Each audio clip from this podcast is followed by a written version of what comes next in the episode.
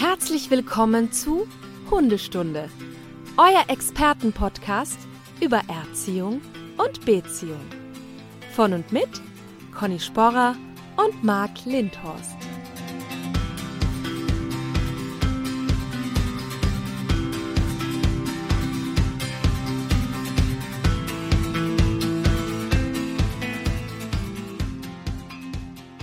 Einen wunderschönen guten Morgen, Frau Sporer, mit so einer leichten Verzögerung. Also jetzt nicht tonmäßig oder vom Internet, sondern wir Zeitlich? haben ja eigentlich zeitlich, ja. Ja. genau, wir haben ja immer einen festen Termin, zu dem wir uns ja dann zusammenschalten. Und dann saß ich hier, guckte auf die Uhr und dachte, okay, entweder ist meine Uhr kaputt oder wir haben eine Zeitverschiebung schon von Deutschland, Österreich. Ich mach's kurz. Ich hatte ja mein ganzes Equipment in meinem Koffer im Handgepäck mit und offensichtlich haben sich da ein paar Dinge verschoben und deswegen hat mein ähm, Computer das Mikrofon nicht erkannt, aber ich habe es hingekriegt, wie man jetzt hört. Ja. Das war der zweite Teil meines Morgens. Der erste Teil war, dass ich um 8 Uhr in der Mülltonne schon gesteckt bin, weil ich etwas verloren habe, Sehr gut. das ich bis jetzt nicht gefunden habe und das macht mich etwas unrund. Das heißt, äh, das ist dir so wichtig, dass du bereit bist, in eine Mülltonne zu krabbeln und das zu ja, suchen. der nächste Schritt ist dann, den Code von Semmel zu kontrollieren. Jetzt wollen wir natürlich alle wissen, was ist dir so immens wichtig, dass du Punkt A morgens in Mülltonnen krabbelst und egal, ob da Leute sind oder Mhm. nicht. Und Punkt B, wenn du sagst, Mist, dann kann es nur noch im Hund sein und ich werde auch bereit sein, die nächsten zwölf Stunden intensiv den Code zu untersuchen. Also das schränkt ja die Wahl ein. Es muss ja kleiner sein, wenn es sehr mal fressen kann. Also ein Goldbarren, eher unwahrscheinlich. Ja, ich sag's einfach. Ich habe ja, ich hab ja seit vielen Monaten so eine tolle Zahnschiene, die durchsichtig ist. Und ähm, als ich gestern, also gestern, irgendwie gestern mittags, habe ich nur den einen Teil gefunden und den zweiten nicht mehr. Und Das macht mich wahnsinnig, wirklich wahnsinnig, Nein. weil es kann ja nicht sein. Aber gut, soll jetzt nicht eure Sorge sein. Aber es ist ja trotzdem wichtig zu wissen. Mhm. Auch für mich. Dass ich jetzt weiß, muss ich auf dich Rücksicht nehmen oder können wir wie immer Auf miteinander jeden Fall, umgehen. das würde ich dir wirklich Genau. raten. ja, besser. Keine Ja, Provokation. klar. Gut, dann bin ich etwas netter heute mal. Aber ich kenne das. Ich habe auch so eine Aufbissschiene. Und das ist dann irgendwann bist du so gewöhnt, dass wenn du sie nicht trägst, das sehr seltsam ist im Mund plötzlich. Das ist, also ich finde das Gefühl immer noch blöd, aber es ist halt, ähm, es ist halt trotzdem blöd, weil das ist jetzt die letzte. Das heißt, ich kann auch gar keine andere vorziehen. Da kriegt man ja immer in unterschiedlichen Intervallen welche. Und so und so. Naja. Ja, aber ja, dann kann ich auch verstehen, warum du glaubst, Semmel hat sie. Vielleicht hat die sie eingesetzt gehabt. Ehrlich also gesagt, sie hat die gefunden. die ist nicht so der Typ. Und wenn, wenn die sowas findet, dann wird sie es zerkauen, aber nicht runterschlucken. Ja, konnte sie ja nicht, weil wenn sie die ins Maul nimmt, darauf kaut, auf einmal hat sie die auf ihren und hat sich gewundert. Okay, ja, auf einmal merkt sie, oh, was habe ich hier für, ja, für ein okay, das habe ich super noch nicht Gebiss kontrolliert. Ja, das müssen wir machen. So, Ja. genau. Apropos Kontrolle, die, wir haben ja, ich muss das ja nochmal sagen, ne? das kann ich ja jeden Tag sagen, also was heißt jedes Mal, wir haben ja die besten Stundis der Welt. Also die sind super, das ist, äh, ich weiß gar nicht, wie ich die noch loben soll. ähm, wir hatten ja den Aufruf gestartet, dass zum Thema, welcher Hund passt zu mir, mit dir haben wir es ja live gemacht, den Test. Ich habe den ja jetzt auch gemacht und ich habe äh, öffentlich gemacht, welche Hunde denn angeblich zu mir passen. Und da war ja bis auf zwei, passt ja, also so für mich, passte das nicht ganz. Das heißt, der Test ist anscheinend verbesserungswürdig. Auch die Schrott. Stundis haben das ganz, Schrott ist der einfach. Aber schön, dass du ihn so Gut, gut äh, ausgesucht hast. genau. Ja, ich hätte vielleicht etwas besser mal gucken sollen, ein paar ausprobieren. Ich dachte, der ist sehr umfangreich, da sind gute Fragen, wusste aber nicht, dass der Algorithmus wahrscheinlich noch nicht so ganz ausgereift ist. Naja, aber Hast du denn schon mal meinen Test gemacht eigentlich? du hattest auch einen gepostet, ne? Ja, und da, da Ja. geht es aber nur darum, ähm, die, die Rassekategorien quasi rauszufinden. Nein, den hatte ich noch Und- nicht gemacht. Ja. Und ähm, wäre interessant, was da bei dir rauskommt. Ja, den werde ich nachholen. Aber wie gesagt, Ja. ähm, unsere Studis haben den fleißig gemacht und Ja. es gab auch Treffer. Also es war überraschend, dass es sehr oft Treffer war, aber manchmal wie bei mir ein wenig gegensätzliche Hundetypen rauskamen. Also Ja. man sieht, ähm, das Spannende ist auch, jemand hat den auch mehrfach gemacht und es kamen immer wieder andere Hunde. Also deswegen Oh, Asche auf mein Haupt, das auch noch. Asche auf mein Haupt. Es war ja nur mal so zum Gucken. Mhm. also nicht traurig sein, nicht traurig sein. Und dann habe ich eine Nachricht bekommen, eine Mail wo ich fast erstmal auf 180 war, wo ich dachte, oh Mann, was ist denn Ja, hier die habe ich auch bekommen. Ich weiß genau, welche du meinst. Warte mal, da war, ist Betreff Stachelhalsband. Jawohl. Genau. Ich nenne jetzt auch den Namen, weil das muss man öffentlich machen. So, Christine Ja. zum Bruch, selber schuld. Da schreibt sie mit dem Betreff Stachelhalsband. Hallo, kurz zu mir. Ich führe als Man-Trailer bei der Polizei Nordrhein-Westfalen einen sechsjährigen Malinois und einen dreijährigen Schwarzwälder Schweißhund. Ich mag euren Podcast sehr und freue mich schon auf eure neuen Folgen. Bis dahin alles super. Ich, da habe ich sofort, natürlich geht die Sonne auf in meinem Herzen, ne? Und ich bin gut gelaunt. In einer der letzten Folgen hast du, Marc, gesagt, dass man Stachelhalsbänder in den Müll werfen soll. Sorry, aber das sehe ich ganz anders. Puls 180, Mundwinkel nach unten bei mir. Bei mir ist der Stachel täglich in Gebrauch und ich finde ihn super, Ausrufezeichen. Puls 3000, kurz davor, Sachen zu zerstören hier zu Hause. Feuerrotes Gesicht. Oder kannst du mir eine bessere Möglichkeit vorschlagen, wo ich meine ganzen Leinen und Halsbänder aufhängen soll? Und dann hat sie ein Foto gesendet und danach fing ich sofort an zu lachen. Also Christine zum Bruch hat ja. den Stachel an der Wand, an einem Nagel und an den Stacheln hat sie Leinen und Halsbänder aufgehängt. Also eine tolle Möglichkeit, ähm, dort Hundezubehör aufzuhängen und dieses Folterinstrument nicht wegzuwerfen, sondern zu benutzen. Also verwenden statt verschwenden. Christine zum Bruch, super. Gute Idee zum Nachmachen empfohlen. Also nicht am, Hals, am Hals des Hundes, sondern als äh, Möbel oder als Aufbewahrungsaccessoire. Finde ich super. Sehr schön. Ja. Oder? Das ist doch toll gewesen, ne? So, und dann haben wir letztes Mal angekündigt etwas. Da bin ich total glücklich. Ich werde mich da selber beschenken, übrigens. Das, das, die Idee dazu ist eigentlich, damit ich mir da Sachen holen kann. Wir haben jetzt einen Shop. Ach ja. Man kann jetzt online äh, sich Hundestunden Produkte besorgen. Also, Hut, also erst nochmal Dank an dich, Conny. Du hast das ja in die Hand genommen. Ich habe dir nur die Idee, ich könnte das nicht umsetzen können. Aber man kann jetzt, den Link gibt's in den Show Notes, ähm, auf eine Seite gehen und dort kann man verschiedene, das ist das Tolle, ganz viele Produkte, Tassen, Caps, Sticker, T-Shirts, Pullover, also bald ist ja Weihnachten, ne?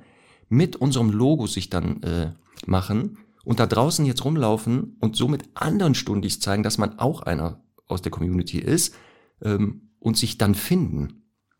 Und jetzt deswegen, wenn jetzt steht Weihnachten vor der Tür, rate mal, was ich natürlich nur verschenken werde. Ich werde die, meine Familie, meine Freunde, Bekannteskreis fluten damit. Nur fluten. Ach, das ist eigentlich eine gute Idee, stimmt. Stimmt, Ja. oder? Die Ja, eigenen jetzt- Fanartikel schenken, das ist toll. Ist ja super, oder? Die freuen sich auch. Und es bestimmt. gibt ja auch andere coole Sprüche dabei, hast du gesehen? Ja, ähm, warte mal, einer ähm, war. Ja, das sollen die Stundis selber anschauen, ne? Ach, wollte ich doch gerade sagen. Ich verrate das nichts mehr. Geht auf die Link in der Shownote und dann. Ja, aber wir können ähm, Ihnen auch sagen, shop.hundestunde.live. Oh, ah, Der ja. führt euch direkt zu unserem Merchandising-Shop. Und ich habe, glaube ich, gesehen, dass es da sogar Prozente gibt gerade. Ja, Aber nicht so laut passt doch sagen. ganz gut. Okay. Ja, nicht so laut sagen. Also nicht weiter erzählen, Stundis, dass es da gerade, glaube ich, 15% gibt auf Produkte. So, äh, hätten wir das auch. Aber äh, ja, genau. So, und jetzt müssen wir, muss ich gucken, wie kriegen wir jetzt die Überleitung zum heutigen Thema, ne? Wie kommen wir jetzt da elegant rüber geswitcht? Puh. Ja, Wie kann man das machen? Warte mal, wie könnte man das machen? ich glaube, wir sollten jetzt einfach damit anfangen, weil ähm, das, das könnte echt in die Hose gehen bei dem Thema. Ja, ich überlege, ich ratter noch im Kopf, aber ich glaube, genau, wir fangen einfach an. Ähm, wir werden ja heute darüber leben, leben, jetzt geht's schon wieder los, äh, reden, ähm, das Leben mit gehandicapten, schrägstrich behinderten Hunden. Ähm, Genau. Haben wir auch, Behinderter Hund, na und? Ja, das ist ein guter Titel übrigens. Das ist gut. Ja. Wäre mir nicht eingefallen. Das ist schon mal Ja, prima. habe ich mal, ähm, habe ich mal einen Artikel dazu geschrieben. Ist ja immer lustig in Vorbereitung auf die Sendung. Äh, schaue ich dann immer noch mal so ein bisschen, okay, was gibt das Internet her und so. Und dann denke ich ab und zu, habe ich das schon mal erzählt, denke ich ab und zu, boah, das ist aber, das ist ja ein cooler Artikel. Und dann, dann habe Ja. ich gesehen, dass ich den selber geschrieben habe und einfach schon vergessen habe. Ja, schön, wenn man feststellt, Ja. ach, ich, das habe ich ja gut geschrieben, wohl damals. Ja, aber das muss ich ja leider auch sagen. Wenn ich dann manchmal recherchiere, dann finde ich so Artikel und dann gucke ich mir den an und dann sehe ich unten Autorin Conny Sporer, dann lese ich natürlich Schau. zweimal. Da lese ich natürlich zweimal. In Ja. der Hoffnung, ich finde da vielleicht noch. Ein Fehler. ja, Ja. zeig- Also jetzt nicht hier Rechtschreibung und so, das gilt nicht. Ich habe auch in diesem Beitrag tatsächlich einen kleinen Fehler gefunden. kleinen Fehler. Der ist, ja. aber der fällt wahrscheinlich jetzt äh, so nicht auf, aber ja. Ja. Nein. Also spannendes Thema. Wir haben auch ähm, Fragen dazu bekommen. Zwei sogar Mhm. gerade aktuell. Ähm, aber auch immer wieder kommt, was könnt ihr das, könnt ihr das nicht machen, weil die ähm, Stundis selber gehandicapte Hunde haben. Ja. Und ähm, ich habe auch mal mit Ali, der Dalmatiner damals, Ja. der wurde mit neun Jahren taub und war so mit elf komplett ertaubt. Und Pina, die ja 16 geworden ist, die wurde ja auch im letzten Moment so richtig taub. Deswegen so dieses, diese Einschränkung, da ähm, kann ich aus eigener Erfahrung sagen, so ein paar Sachen. Wie ist das Leben mit tauben Hunden oder gehörlosen Hunden? Ähm, wie sollte man, worauf sollte man achten? Was kann man mit denen machen? Oder was funktioniert wahrscheinlich nicht mehr? Blinde, also nicht sehende Hunde, habe ich bisher noch nicht gehabt. Wie war das bei deinem Hund bisher? Also ich wollte gerade sagen, es ist ja so, ähm, dass nicht alle Behinderungen irgendwie angeboren sind, sondern auch Mhm. teilweise erworben durch Ja. Unfälle oder ähm, tendenziell auch mal genetisch bedingt ähm, später auftreten. Aber ähm, meine erste Schäferhündin zum Beispiel, die ist, ich würde sagen, mit sieben, ich, das ist schon so lange her, mit sieben Jahren hat die eine ganz starke Spondylose und Bandscheibenvorfälle und so bekommen. Ach ja. Ähm, und da war die halt am Ende wirklich ganz gelähmt auf der Hinterhand. Ähm, deswegen, also mit dem Thema kenne ich mich sehr gut aus und auch welches, welche Möglichkeiten es da gibt. Ähm, und ich glaube eben, dass man vielleicht erstmal denkt, das ist so ein nischiges Thema, aber es ist im Zweifel dann jeder auch mal davon betroffen. Gerade wenn es ans Altern geht. Also ich habe das ja bei Abby auch erlebt, die dann einfach am Schluss immer wieder umgeknickt ist und diese Dinge. Und da ist es schon gut zu wissen, auch mal, wie, wie kann ich vielleicht auch so ein bisschen diese Degeneration verzögern, worauf kann ich achten und welche Hilfsmittel gibt es da vielleicht auch, ähm, um den Alltag zu erleichtern. Genau, Thema alter Hund, da hatten wir eine Folge, haben wir schon gemacht. Nochmal gucken in, den, in der äh, Liste. Da hatten wir auch schon über sowas gesprochen. Aber ja, was du sagst, stimmt. Wir werden sehen, es gibt Sach, also Einschränkungen, die äh, von Geburt an schon sind, also Mhm. genetisch ähm, oder halt genau erworben werden durch Mhm. Alterungsprozesse, Krankheiten oder auch Kunstfehler bei Operationen, ähm, wo danach die Hunde ähnlich wie bei Menschen plötzlich äh, Einschränkungen haben. ne? Also deswegen ähm, gibt es da einige Möglichkeiten und da, wo man drauf achten sollte. Ähm, und da können wir anfangen mit einer Einschränkung, die wahrscheinlich die meisten Hunde im Alter betreffen wird. So irgendwann geht das los.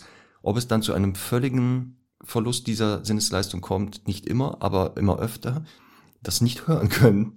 Mhm. Also die Gehörlosigkeit und oder Taubheit, wobei ich belehrt wurde heute, man sagt ja nicht mehr taub, sondern gehörlos. Ja, das stimmt. Deswegen falls mir heute das immer wieder passiert, ich bin halt so sozialisiert worden mit diesem Wort. ja, ich versuche mich glaube aber zu bei ändern. Hunden ist das anders. Das ist Ja? dann medizinischer. Aber ich habe mal einen Gebärdensprachenkurs gemacht tatsächlich.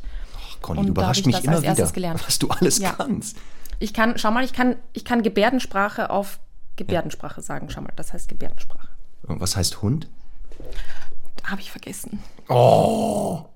Oh Hausaufgabe für. Conny bis Aber nächste Woche. Du, du findest raus, was du mal googeln. Ja, das kann ich doch Ja. mal googeln. So Stundis, Conny recherchiert jetzt auf Gebärdensprache die Gebärde für Hund. Ähm, sie arbeitet noch. Ich ist nutze auch das. sicher für alle Hörerinnen und Hörer total interessant, weil die das ich wollte euch gerade sagen, sehen. das wird das Ja. super. Ein, ein Medium, wo es eigentlich nur ums Hören geht. Hauptsächlich jetzt die Gebärde für Hund. Aber ich werde sie ja beschreiben. Das ist ja das Gute. Ah, das heißt Hund. Also Conny äh, führt gerade ihre rechte Hand flach unter ihr Kinn und das soll dann Hund heißen. Jetzt müssten wir rausfinden, was soll das denn mit dem Hund zu tun Nein, haben? das ist ganz klar. Also es ist halt ähm, in der Gebärdensprache oft so, dass man natürlich irgendwie ähm, Dinge verwendet, die irgendwie daran erinnern. Und ich glaube, das, das könnte so die Zunge so ein bisschen imitieren des Hundes. Ne? Also ich dachte also- jetzt Kopf auflegen auf den Schoß, würde auch Oh, funktionieren. ja, könnte auch sein, könnte auch sein. Aber das ist tatsächlich so, dass, dass natürlich da einfach Begriffe verwendet werden, die auch daran erinnern. Ja. Ja. Also haben wir das jetzt auch. Das heißt also, wenn ich demnächst jemanden sehe, der diese Geste zeigt, also den Kopf so auf die Hand ablegt, Ja. dann äh, will er mir mitteilen, dass irgendwas mit dem Hund anscheinend ist. Guck mal, bin ich jetzt wieder schlauer. Nicht schlecht. Ja. Habe ich auch was gelernt. Aber das ist ja auch klar, wir sind ja auch der Service-Podcast. 360 Grad Service-Podcast. So, Taubheit beim Hund mal. So, genau. Wie gesagt, war ich äh, bei dem Dalmatiner damals. Wurde taub, war er taub, Pina genauso, weil Dalmatiner Mischling. Ähm, ja, es gibt ja auch Rassen, die ja eher dazu neigen sogar. Und da haben wir ja dieses ne, erworben oder ähm, schon angeboren. Und da gibt es ja wirklich dann Hunde. Und der Dalmatiner gehört ja sogar dazu, der dafür bekannt ist, dass die öfter mal taub werden. Ähm, Mhm. Aber er ist nie, leider nicht der Einzige, der auf der Liste steht, sondern Australian Cattle Dog haben wir noch, Shepherd, Bull Terrier, English Cocker, English Setter, sogar der Jack Russell Terrier. Mhm. Sind übermäßig häufig davon betroffen übrigens. Ja, also das hat ja mit ähm, einerseits diesem großen Weißanteil im Fell zu tun teilweise, aber eben leider auch durch ähm, mit dem Merle Gain, Gain mit dem Sehr Merle Gain, dass ähm, das im Grunde ja dafür verantwortlich ist, dass diese supermodernen Scheckungen zustande kommen, ähm, eben bei den genannten Rassen Australian Shepherd und Co. Und ähm, das macht Aufhellungen, also quasi zum Beispiel schwarz aufhellen auf grau und weiß, ähm, aber ganz partiell eben. Und ähm, ja, und wenn man zum Beispiel zwei Hunde, die das Merle-Gen tragen, verpaaren würde, dann kommt ein schwer behinderter Hund raus. Es gibt da ähm, auch auf Instagram äh, einige Seiten. Mir fällt jetzt ein, ich glaube Bilbo Double Merle heißt der. Ähm, das ist halt so ein Hund, ein Australian Shepherd, wo genau das passiert ist. Blind, taub, alles gleichzeitig. Und einfach nur, weil die Menschen so doof sind und solche Trends einfach unterstützen. Oder in ihrem Konsum oder Kommerzwahn ähm, dann eben nicht darauf achten, dass sowas halt äh, nicht so ideal ist, wenn man sowas verpaart. Ja, und das zeigt ja auch wieder Ja. genau, wie das Genetik ähm, nicht nur Verhalten beeinflussen kann, natürlich auch sowas hervorbringt, diese Rassekrankheiten, so Erbkrankheiten, die es ja fast in allen Linien gibt. Und genau dieses Weiß, hohe Weißanteil im Fell oft damit einhergeht. Deswegen auch die Boxer, diese Weißen, weiß ich, dass die sehr schnell auch zu Taubheit, also neigen. Und das Spannende ist genau, das hat mit diesen Pigmentierungen nämlich zu tun, dass in dieser frühen Phase, wo auch Pigmentierungen ähm, genetisch aktiv werden, wohl auch auf das Innenohr, also diese Gene, diese Genabschnitte damit auch zu tun haben, wie die sich das Gehör entwickelt und es da wohl dann deswegen auch zu solchen Taubheiten kommt. Und bei diesem Doppelmörl genau zu fatalen Ergebnissen.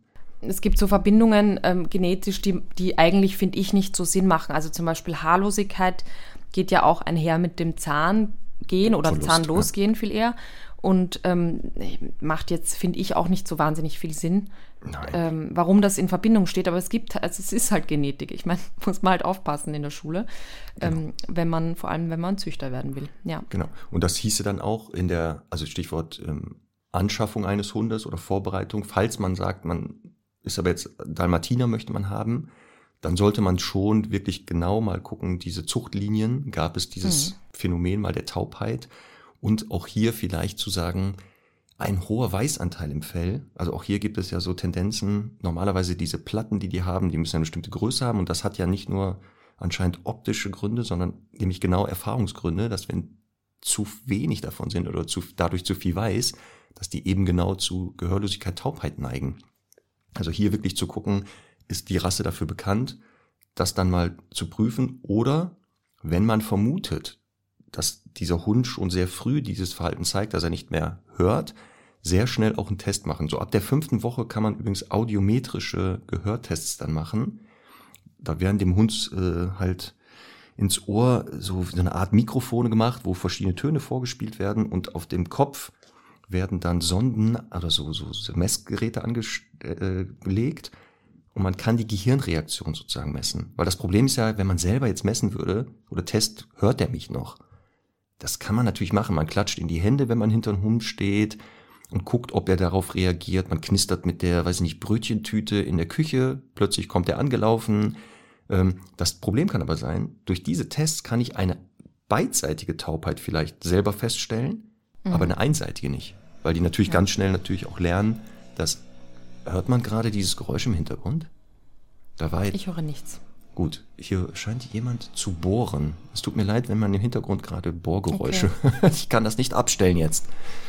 Ich Also höre es nicht. Gut, dann werdet ihr es auch nicht hören, Stundis, nur so zur Info. Also wie gesagt, ähm, sollte man aber schon im Alltag merken, vielleicht, dass eine beginnende Taubheit oder eine Taubheit ein- oder beidseitig ist, wirklich zu einem Tierarzt gehen, der das messen kann und das rechtzeitig messen lassen. Also dann, genau. je früher, desto besser. Ne? Ja. Ähm, die Einschränkung für den Hund im Alltag, je nachdem. das kommt ja drauf mhm. an. Aber erfahrungsgemäß, also sowohl der Dalmatiner Ali damals als auch Pina, mit dem Verlust des Gehörsinns hatten sie, weil es spät kam, diese Altersbedingten, wenig Probleme übrigens nachher. Ja. Ja, ich glaube, wenn es so schleichend geht, ja. dann ist das für Hunde erstmal nicht so schlimm. Ich glaube, das ist für Menschen immer dann ein bisschen schlimmer, obwohl da gibt es ja halt auch schon Hörgeräte und so mittlerweile. Aber ja. ähm, es ist ja, äh, es ist ja halt so, dass Hunde einfach nicht primär ähm, auditiv kommunizieren. Ähm, ich finde halt eben, wie gesagt, wenn es plötzlich kommt, ist es natürlich schon eine Umstellung. Ich glaube nur, dass halt ein Hund hm, wahrscheinlich nicht so über, also wie soll ich sagen, so unsicher darauf reagiert. Erstmal, weil er sich halt einfach denkt, ja, ich, ich höre halt jetzt gerade nichts, ne? Es ist jetzt halt einfach still. Ähm, ich glaube, dass es dann problematisch wird, natürlich, ähm, erstens natürlich, was Umweltsicherheit betrifft, also dass jetzt ein Hund irgendwie, keine Ahnung, das Auto jetzt nicht drankommen hört oder so, wo er sonst vielleicht ausweichen würde. Und, ähm, und natürlich auch solche Dinge wie, ähm, dass plötzlich ein Hund an ihm schnüffelt, den er halt nicht gesehen hat und der plötzlich, ähm, aber den er eben auch nicht gehört hat. Und das kann natürlich schon zu Verunsicherungen im Alltag führen und umso wichtiger ist, dass der Mensch da auch viel übernimmt und den Hund gut durchs Leben leitet. Genau. Und so war das ja bei Ali und Pina auch, dass die ja also wirklich so langsam taub wurden bis zur völligen Gehörlosigkeit. Und das konnten die gut kompensieren. Also das merkte man, ne, dass die irgendwann ja das, diese akustischen Reize einfach nicht mehr wahrnahmen, sie aber mal die ja kennengelernt haben und deshalb weniger verunsichert waren. Aber du hast recht, bei Hundebegegnungen, ähm, die Hunde einfach nicht, wenn die von hinten kamen oder seitlich, ja gar nicht mehr hören konnten. Und da ist ja auch schon die erste Sache, wenn man mit Hunden zusammenlebt, die eben nicht hören können, dass man jetzt anfängt, die vorzuwarnen. Also zu sagen, pass auf, da kommt jetzt ein Hund von mhm. hinten oder von der Seite ähm, und dass er sich halt nicht erschreckt, weil das habe ich auch ganz oft mit Kundenhunden gehabt, ne, dass die natürlich dann sehr schreckhaft wurden plötzlich weil plötzlich ja genau der Hund schon bumm da ist und sie den ja gar nicht wahrnehmen konnten. Ähm, deswegen, das wäre so eine Aufgabe, ähm, dem Hund vorzuwarnen oder auch ähm, vor anderen Gefahren. Du hast ja schon gesagt, Autos, ne, da, dass man jetzt. Ja, aber, äh, aber Marc, wie mache ich das denn jetzt? Ich kann dem ja. doch nicht sagen, Achtung, Hund. genau, man kann es nämlich nicht. So, und da ist nämlich jetzt die Kunst nachher, wie kann man den jetzt warnen? Weil ja, die, der, der Sinnesreiz hören ist weg, aber Mai, wenn man Glück hat, kann er noch sehen, er kann auch noch fühlen und sogar riechen. Das heißt, wir müssen ja dann auf die anderen Sinnesreize ausweichen, eventuell. Ähm, und eine Möglichkeit ist halt, den Hund zu berühren, so dass der halt Kontakt aufnimmt ähm, zu mir, um ihn dann anzuzeigen, da kommt gleich etwas. Das wäre eine Möglichkeit. Also wirklich, dass der Hund lernt, wenn ich berührt werde von meinem Menschen, ähm, dann danach meistens war, kam danach kurz ein Hund, so dass ich ja. aber schon mal geistig darauf einstellen kann. Ich bin da auch, also es ist ja manchmal auch so, dass ähm, Menschen kommen und sagen, der wird jetzt taub. Also mhm. gar nicht so altersmäßig, sondern wirklich auch durch eine Krankheit bedingt oder so.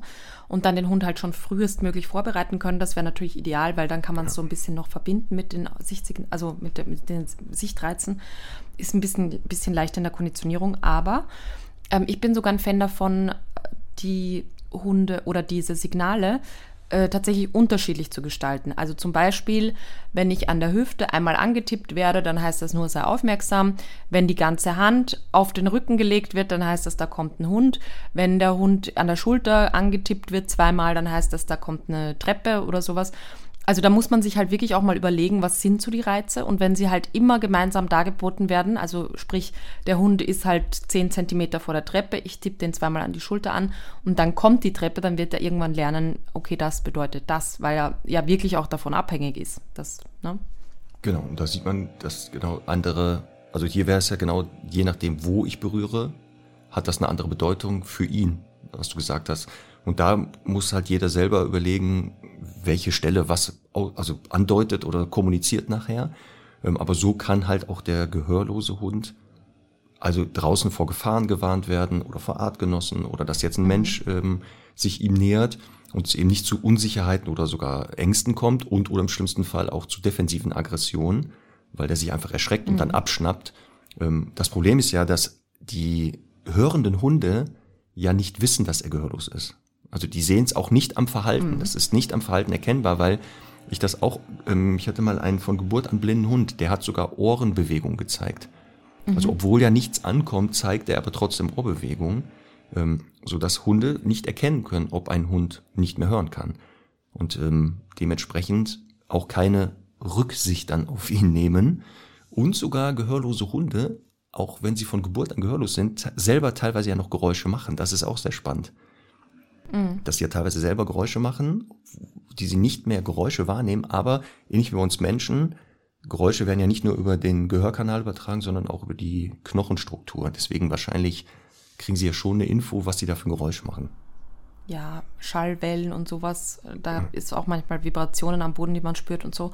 Genau. Ähm, aber was ich halt schwierig finde in der Kommunikation zwischen zwei Hunden ist, dass jetzt vielleicht eben der, also der taube, der taube Hund geht dahin, äh, schnüffelt an dem, der andere Hund knurrt und das kriegt er nicht mit und macht munter weiter. Und das sind Genau. halt Dinge, wo es halt ähm, im Grunde eh bei jeglicher Form der Behinderung total wichtig ist, dass der Mensch Körpersprache wirklich, wirklich gut lesen kann, weil er halt mit dem Hund oder für den Hund mitentscheiden muss und eben auch mal sagt, okay, ich sehe eh, das ist jetzt keine Ahnung schon irgendwie ein unsicherer Hund.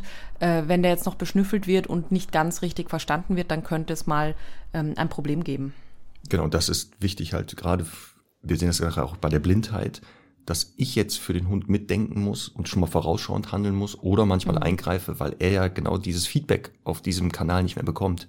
Und da sagst du es genau, ne? wenn der dann noch da schnüffelt, der andere wird steif, guckt, jetzt sieht er das ja aber nicht, weil er hinten intensiv schnüffelt und macht dann Geräusch, was bedeutet äh, Abstand vergrößern. Wie soll mein Hund das mitkriegen? Das ist ein Laubbläser. Oh, Ah, jetzt höre ich ein bisschen was. ja, schade, tut mir Aber leid. pass auf, Ich kann die nicht wegscheuchen. mal kurz stumm. Und ich sage, nein, es ist, ähm, es ist tatsächlich so, ich finde, es gibt noch ein paar wichtige äh, Aspekte beim Training von Taubenhunden. Und zwar einmal, dass auch ein Prima, also eine positive Verstärkung als Wort, ja auch ganz wichtig ist. Ähm, und da finde ich halt einfach äh, immer cool, wenn die ähm, Halter entweder so diesen so Zeigefinger und Daumen zu, zu einem Ring formen im Sinne von super oder eben einfach nur den Daumen nach oben. Ähm, und das ist ja für den Hund nichts anderes, als wenn man da jetzt einen Klicker verwendet oder eben äh, ja theoretisch auch ein Wort sagt. Ne? Es, ist, es muss halt einfach nur gut äh, konditioniert werden, sodass der Hund das dann wirklich auch als Belohnung versteht. Aber das darf man halt auch nicht vergessen, dass solche Aspekte dann auch noch dazu kommen. Und was ich bei einem tauben Hund immer machen würde, ist, ähm, dem grundsätzlich zu lernen, den Menschen ganz oft anzuschauen. Weil letztlich muss man ja sagen, also wenn Freilauf überhaupt geht, dann halt nur in gewissen Gebieten, wo es einfach ungefährlich ist, weil man den Hund einfach nicht rufen kann. Und ähm, wenn ich aber jetzt einen Hund habe, der vielleicht eh schon ein bisschen Kontrolletti ist, dann hilft das in dem Fall sogar. Aber ich würde dem wirklich auch ganz, ganz oft lernen, von selbst Blickkontakt aufzunehmen, damit eben immer wieder ja, sich abgesprochen werden kann. Und das kann man ja ganz einfach aufbauen. Ich meine, das schadet sowieso bei anderen Hunden auch manchmal nicht. Aber das kann man eben aufbauen, indem man irgendwo sagt, zum Beispiel, ich stelle mich jetzt vor eine Hundewiese und immer wenn der Hund mich anschaut oder nur die, den Ansatz des Anschauens zeigt, kriegt er irgendwie eine Leberwursttube hingehalten. Und dann kann ich das damit halt fördern und verstärken. Oder eben unterwegs dann, ähm, der Hund schaut mich an und er kriegt irgendwie ein Futtersuchspiel, das er halt sehen kann, dann zumindest. Das finde ich total wichtig, aber wie gesagt, zusätzlich natürlich auch wichtig, dass wenn man in Reichweite des Hundes ist, dass man den einmal antippen kann und er dadurch einfach aufmerksam ist, so wie man oft das Zungeschnalzen halt etabliert, auch als ähm, Aufmerksamkeitssignal. Hier ist ja, äh, was du jetzt sagst, genau die Frage, diese einschränkenden, also diese Einschränkungen im Gehör oder nachher im Sehen, können diese Hunde halt wirklich noch frei rumrennen. Ne? Ähm, Und genau eine Sache ähm, hatten wir damals dann auch mit dem Dalmatiner Ali, dass äh, wir versucht haben, dass der trotzdem aber noch frei läuft. Jetzt wäre ja genau die Frage, jetzt läuft er halt da rum, sieht uns aber nicht. Also wir konnten visuell ja nicht sagen, bleib mal stehen oder komm mal zurück oder setz dich hin. Wie kriegt man es halt hin, dass der auf Entfernung, wenn der nicht sieht, wo wir waren, aber trotzdem äh, irgendwie lenkbar war? Und dann eine Möglichkeit wäre eine Schleppleine dran lassen. Also die Leine wird immer länger, so dass man im Zweifelsfall mit der Leine ins, äh, sagen kann, wenn er äh, jetzt nicht mitkriegt, spätestens dann kann ich ihn wenigstens stoppen. Ist nicht die Optimallösung, weil natürlich kann es sein, er läuft in die Leine rein und so.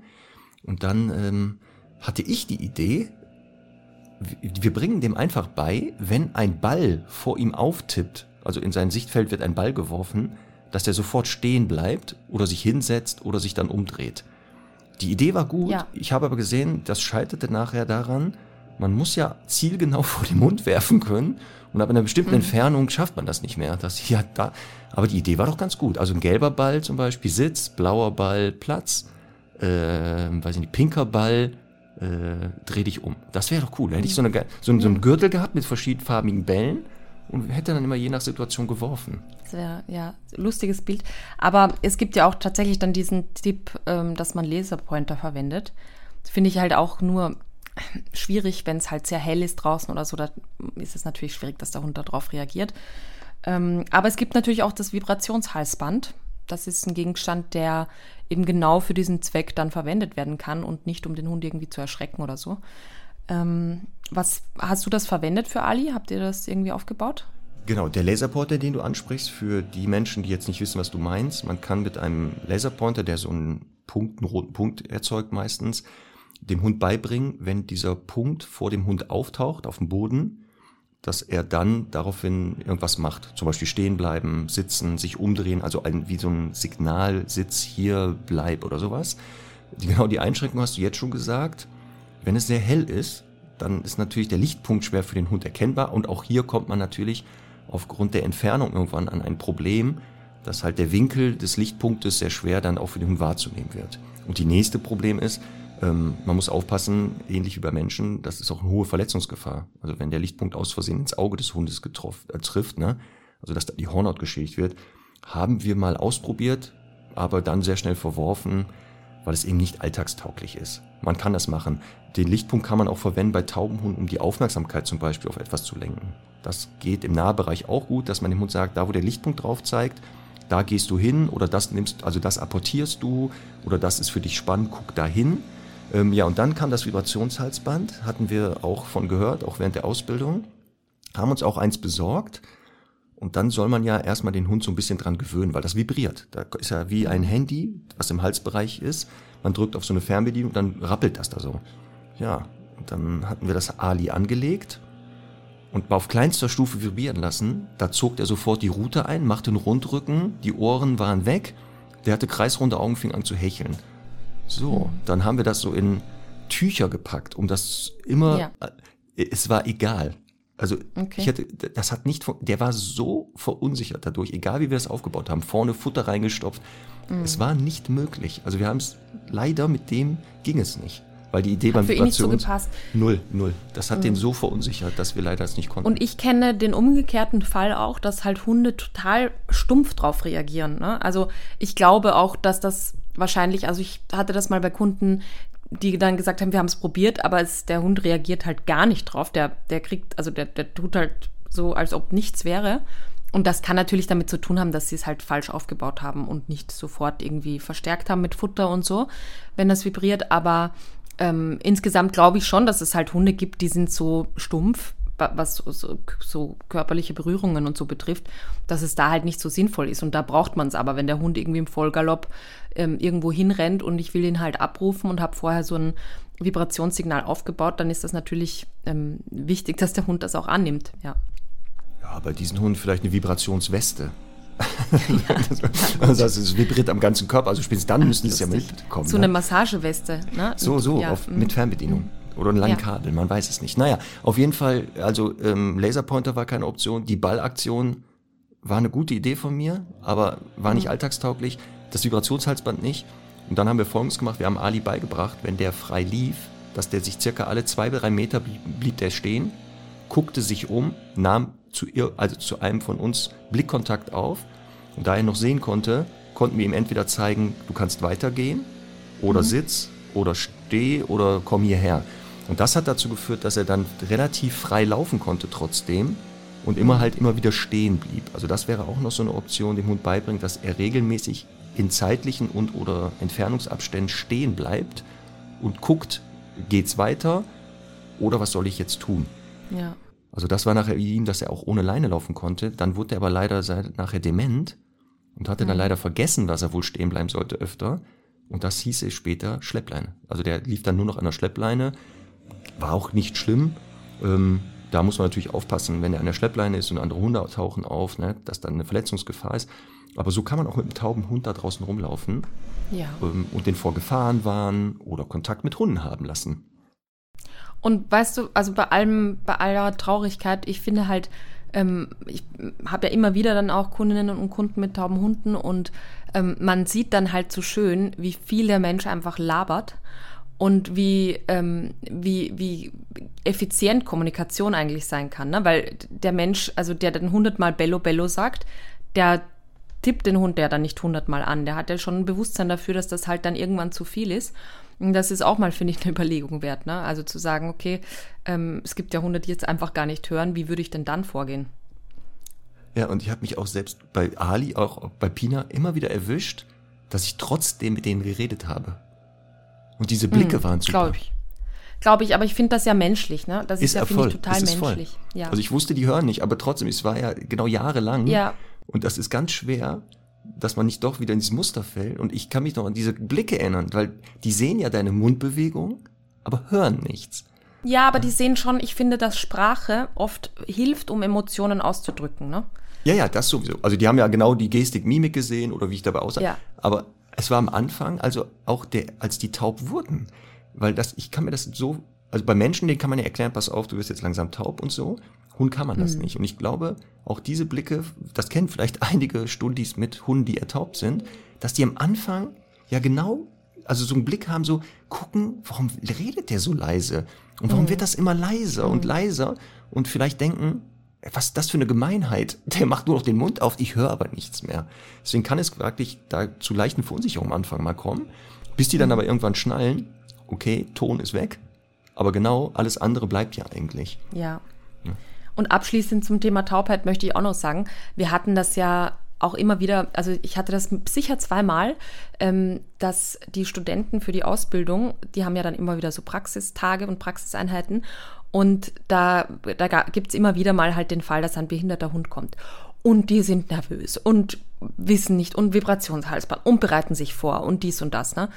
Und ich habe immer erlebt, dass ähm, die Menschen mit behinderten Hunden ja genau die gleichen Probleme haben wie mit Hörenden oder Sehenden, ähm, dass man erstmal ganz woanders anfangen muss, weil wenn der Hund nicht aufmerksam ist und sich nicht für den Menschen interessiert, dann brauche ich noch gar nicht anfangen, da irgendwie was aufzubauen. Ähm, und das darf man auch nicht unterschätzen. Also das sind natürlich trotzdem ganz normale Hunde, die halt äh, manchmal vielleicht sogar ein bisschen mehr verwöhnt werden, weil man irgendwie Mitleid hat oder so. Und deswegen äh, muss man da wirklich auch meistens bei Bienen und Blumen anfangen. Ganz wichtiger Punkt. Nur weil ein Hund eine Einschränkung hat, muss man den nicht in Watte packen unbedingt. Ausnahme Schmerzen und Co. vielleicht. Kommen wir nachher mal zu. Aber ich habe genau ganz viele Hunde kennengelernt, ob die taub waren, blind oder beides oder eingeschränkt waren in der Bewegung, dass die aber wenig bis gar nicht irgendwie depressiv waren, inaktiv, sondern größtenteils wirklich sich ganz normal weiterbenommen haben, weil sie damit gelernt haben, umzugehen relativ gut. Und auch die Leute natürlich waren die besorgt, aber auch genau das gesagt haben. Ja, es ist ja eine Einschränkung, die kompensieren wir, aber er kann ja weiter teilnehmen. Das war auch mal während der Ausbildung auch. Da ähm, auch mit einem Kundenfall. Der Hund wurde uns angekündigt, von Geburt taub und blind und hatte durch einen Unfall auch noch ein Bein verloren. Und ich, Ich dachte, warst du dabei? Nee, aber ich habe es gehört. Genau. Und ich dachte, ach du Schande, jetzt sehen wir einen Hund, wo, also der wirklich so eingeschränkte Lebensqualität hat, weil er, also der kann sich kaum bewegen wahrscheinlich, nimmt ja nichts, kann ja nichts mehr wahrnehmen, außer Gerüche Ja. und Berührung. Und habe mich schon so geist darauf eingestellt, wo, also vielleicht äh, einige Sachen zu sagen. Da kommt die Kundin, macht das, äh, hatte zwei Hunde, macht das Auto auf, da hüpft er da raus, wie selbstverständlich, nachdem sie in die Freigabe gibt, rannte darum, völlig lebensfroh. Also mit diesen Einschränkungen, wo ich dachte, hä? Und das zeigt, genau diese, das, das ist vielleicht ein bisschen komisch, aber die meisten Hunde sagen, ja, dann ist das halt so, da muss ich mit leben. Aber deswegen Ja. war es gut, dass du gesagt hast, genau, jetzt nicht verfallen in, oh Gott, der arme Hund und so, ähm, der geht ganz schlecht, weil die Hunde kriegen das ja mit, dass wir so komisch vielleicht sind. Ne? Ja, und ich glaube, wenn ich mich richtig erinnere, dass dieses Frauchen genau dies, das Frauchen von diesem Bilbo ist, den ich gerade beschrieben habe. Der ist jetzt sein? ein neuer Hund. Mhm. Ja, das kann sogar Und ähm, ich finde das so großartig und ziehe wirklich meinen Hut davor, dass es manche Menschen gibt, die sich dem verschrieben haben. Und das macht ja auch total Sinn, weil die wissen halt schon, wo es wo man, worauf man achten muss, wo es drauf ankommt, jetzt für den Hund da zu sein und so. Und das finde ich wirklich ganz großartig, dass es dann wirklich Menschen gibt, die sich speziell dann solche Hunde holen, ähm, die vielleicht im Tierheim sind und solche Einschränkungen haben. Ja, die hat zum Beispiel mit dem apportiert. Die hat apportiert mhm. mit dem. Die hatte, ähm, wie gesagt, einen Apportiergegenstand, den hat sie dann geworfen, hatte taktil ihm dann gesagt, so such den. Und dann fing er so an, konzentrische Kreise zu laufen. Und lief mhm. dann so in so schneckenartigen Bewegungen über die Wiese. Und irgendwann kam der in die Nähe dieses Gegenstandes. Dann hast du gesehen, die Nase fing an. Da fing mit der Nase an zu schnüffeln in der Luft. Und dann merkte er, ich bin in der Nähe. Schnüffel, schnüffel, cool. schnüffel, berührte den Namen ins Maul und jetzt aufpassen. Jetzt kam er zurück. Konnte, wusste aber nicht, wo die Halterin ist. Und sie konnte keine Geräusche machen oder sowas. Mhm dann ist der konzentrische Kreis wieder zurückgelatscht. Das war so unglaublich. Ich dachte, hä, Wahnsinn. was ist denn hier los? Also deswegen, ja. genau. Der einzige Vorteil bei einer Taubheit übrigens, ne, weißt du, was der ist für die Hunde? Hm. Nachlassen oder fehlende Geräuschängste. Ja, das war bei Ali. Der hatte panische Angst nachher vor Silvester. Als er dann taub war, ne, hm. war der natürlich tiefenentspannt bei Silvester. Ja. Da machten wir einfach die Fenster zu, die Rollladen runter, da hat er nicht von den Lichtblitzen mitgekriegt, konnte nicht so Verbranntes riechen. Und dann hat er ganz entspannt geschlafen. Also, das ist natürlich der Vorteil. Für cool. den Hund auch, ne? Sehr gut. Also man sieht tauber Hund, dass man trotzdem ähm, mit so einem Hund zusammenleben kann, den sogar frei, relativ frei sich bewegen lassen kann, aber mhm. in der Kommunikation mit Hunden manchmal eingreifen muss, wenn er äh, äh, audi auditive Signale nicht wahrnimmt. Mhm. Ähm, wobei ja, das hatten wir auch schon mal öfter gesagt, die visuelle Kommunikationssignale ja viel wichtiger für die Hunde sind als eigentlich Geräusche. Die sind ja eher so ja. Nebensache. Aber trotzdem muss man darauf eingreifen und welche Hilfsmittel sinnvoll sind, ähm, den Hund vielleicht auf auch Entfernung steuern zu können oder vor Gefahren zu warnen. Mhm. Ne? Das funktioniert. Sehr so, gut. Blindheit. Ja, Verlust des, des Seh, der Sehfähigkeit. Auch hier gibt es ja dieses von Geburt an oder vererbt, wo eine schleichende Blindheit eintritt. Und dann sind so Sachen wie grauer und grüner Star sehr gerne genommen, leider. Dann die PRA, progressive Ret Retina-Atrophie Retina mhm. oder die Retina-Dysplasie. Das sind so die klassischen, ähm, die ja auch, glaube ich, ich glaube beim Grünstar, das ist auch noch sehr schmerzhaft sogar, wenn der eintritt. Mhm. Ähm, und auch wirklich alle unbehandelt sofort zur Blindheit führen. Führen alle unbehandelt immer zur Blindheit. Deswegen auch hier muss man gucken, gibt es in der Rasse vielleicht schon Auffälligkeiten oder sind Rassen dafür bekannt, frühzeitig nämlich dann zu reagieren. Oder diese erworbenen. Und das kann sein Krankheiten, so wie der sogenannte Wasserkopf. Also, ne, ähm, der wohl auch mhm. zu Blindheit führen kann. Ähm, dann ähm, Hornhautentzündungen, die nicht leider behandelt wurden. Und das kann ja mal schnell passieren. Zwei Hunde toben rum. Mit der Kralle oder sowas gibt's mal einen Ratscher auf der Hornhaut. Und das kann sich nachher entzünden, richtig sogar. Und das kann dann zu einer Hornhauttrübung mhm. auch führen, sodass auch hier der, Blind, der Hund nichts mehr sehen kann. Also wenn der Hund so nach äh, Tobereien oder Keilereien, das gibt es ja auch, ne? Also durch Beißereien hatte ich das auch, dass durch eine Beißerei das Augenlicht, ähm, ja. also der Augapfel gequetscht oder sogar perforiert wurde und leider nicht ja, mehr gerettet werden konnte. Ich habe eine ganz liebe Kundin, deren Hund ist einfach mal äh, in einen Ast gerannt, der da oh rumlag. Gott. Ja, auch schöne Idee.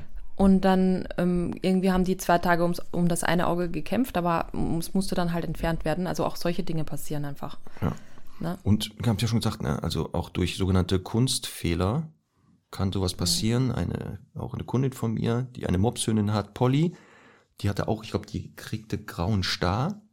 Und dann haben die das operiert, aber leider nach der OP war sie blind.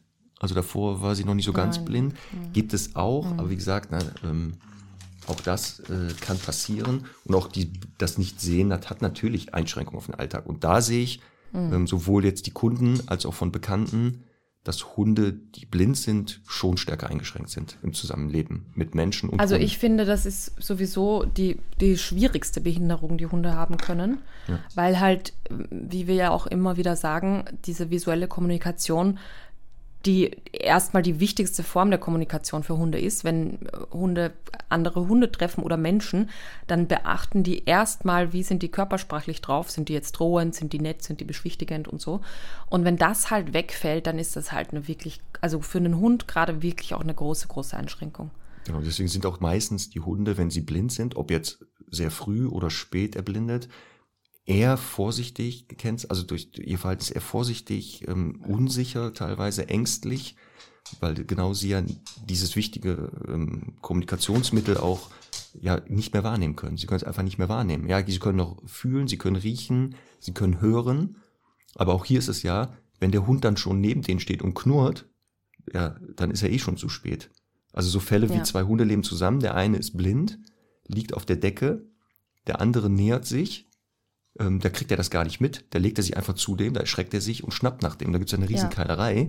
weil der, ja. und da, da ist es ja auch wieder, dass die gesunden Hunde oft ja nicht wissen, der sieht mich nicht. Ja. Der kann mich ja nicht sehen und das am Verhalten zwar erkennen, der ist ein Schisser, aber eben nicht wissen warum. Und dass der auch, ja. wenn man näher kommt und Beschwichtigungsberührungssignale sendet und ihm sagt, entspann dich mal, ich guck doch nur, der kriegt das einfach nicht mit. Mhm. Das heißt, ähnlich wie bei der Taubheit müssen wir hier als Menschen natürlich da in die Kommunikation leider eingreifen und mhm. auch mal sagen, ähm, den Hund bitte mal nicht an meinen Hund lassen, der sieht den nicht. Und da gibt ein erster Tipp, ähm, bei einem blinden Hund oder einem erblindenden Hund macht es Sinn, ein Geschirr sich zu besorgen und auf dieses Geschirr von beiden Seiten sehr groß das Blindensymbol ähm, anzubringen, dass wirklich ja, Menschen das merken, also Hundehalter als auch Nicht-Hundehalter, mein Hund sieht nichts. Weil das führt sehr oft dazu, dass die Leute schon Rücksicht dann eher nehmen und ihren Hund mal da wegrufen, wenn man sagt, bitte rufen Sie mal weg, mein Hund ist blind. Oder auch Menschen nicht einfach ungefragt den Hund angrapschen. Mhm. Weil das finden die jetzt auch nicht so gut. Also selbst wenn die sehen, finden die das teilweise Klar. ja nicht gut. Ne? Deswegen, also das würde ich immer sofort machen. Also sich dann den Hund zu kennzeichnen als ähm, eingeschränkt in der Sehfähigkeit. Also das erleichtert ihm ja. auch den Alltag ein bisschen. Und was natürlich auch wichtig ist, sind ja äh, Gegenstände sowohl zu Hause als auch in der Umwelt, die halt rumstehen oder einfach, was weiß ich, Bäume und sowas. Ähm, da ist es halt einmal zu Hause wichtig, dass man wirklich dann auch nicht alle drei Wochen irgendwie umräumt oder ja. im Zweifel auch sehr ordentlich ist, weil die Dinge halt bestmöglich ihren Platz behalten sollten, damit der Hund sich da gut orientieren kann zu Hause. Mhm. Und ähm, draußen ist das Gleiche. Also man sollte auch da eher so typische, übliche Gassi-Routen wählen und nicht jedes Mal dem Hund irgendwie was Neues zeigen, weil er sich natürlich dann viel besser orientieren kann. Ähm, ich habe einmal ein Video gesehen von einem Mann, der seinem Chihuahua, glaube ich, der war blind, ähm, so ein Geschirr gebastelt hat, wo vorne so ein, ich sage jetzt mal, wie so ein kleiner Hula-Hoop-Reifen äh, befestigt ja. war und irgendwie dann so mit Kabelbindern ans Geschirr gemacht. Dann hat der Hund, wie soll ich sagen, so ein, so ein Stoßdämpfer quasi oder so ein ja. Abprallschutz. Bevor er und hat halt rennt, gemerkt, rannte der mit ja. dem, diesem Gegenstand dagegen, dass der merkte, mhm. hoppala, da ist wohl ein Hindernis. Ja, fand, ich, auch gesehen. fand ich eine total gute Idee. Ja. Aber natürlich ähm, gilt hier ja das Gleiche auch wieder dass man eben den Hunden äh, vorher natürlich auch ankündigt, wenn solche Dinge irgendwie äh, da sind, ne? dass, dass die das halt mitkriegen. Ja. Genau, also man kann solche Hilfsmittel benutzen, also wie so eine Art Blindenstock, wo blinde ja Menschen ja mit diesem verlängerten Arm Hindernisse frühzeitig wahrnehmen oder irgendwas. Das wäre eine Möglichkeit, aber auch hier bitte gewöhnen vorher den Hund dran. Ne? Also jetzt nicht drauf machen und sagen, Überraschung, dann knallt er nämlich erstmal überall gegen. Dann ganz wichtig, was du gesagt hast, dass der Hund, wenn der jetzt blind ist oder erblindet, genau bitte nicht Tine Wittler engagieren, die die ganze Wohnung jetzt umstellt. Hier mhm. in Deutschland bekannte, war das mal so eine Sendung, die dann immer kommt ich und alles mich. genau. Ähm, und auch dieses, ja, die Spazierstrecken, eher die bekannten, so dass der Hund sich schon ein bisschen orientieren kann. Jetzt gleich geht's wahrscheinlich rechts, genau da ist, äh, weiß ich nicht, kommt die Gebüsche kommen dann eher. Mhm. Wobei, wie gesagt, sollten die anderen Sinnesleistungen wie Hören und Riechen noch funktionieren, und das Taktile, genau diese Blindenhunde ja auch an, ganz anfangen, ganz schnell. Da war das nämlich genau mit dieser Hündin, die ich gerade erwähnt habe, die Mopshündin, die nach der OP ja leider blind war. Und die sind dann leider auch noch, und das war das Fatale, die OP war und dann sind sie umgezogen, leider, in ein neues Haus. Das heißt, diese Hündin kannte das alte Haus in- und auswendig, kam jetzt in ein neues Haus, wo, mit zwei Etagen auch noch, kannte mhm. sich null aus. Und das genau in dieser Phase, wo mhm. sie erstmal lernen muss, mit der Blindheit umzugehen. Und dann haben wir folgenden Trick gemacht, kann man auch machen. Wir sind über Gerüche gegangen. Wir mhm. haben zum Beispiel ähm, die Futterstelle, die Wasserstelle, die Liegestelle, die Ein- und Ausgänge, die Treppenabgänge über Gerüche erkennbar gemacht. Das heißt, wenn die Lavendel gerochen hat, wusste die, hier ist eine Treppe. Wenn die was anderes war, also einen anderen mhm. Geruch hieß, hier ist deine Liegestelle.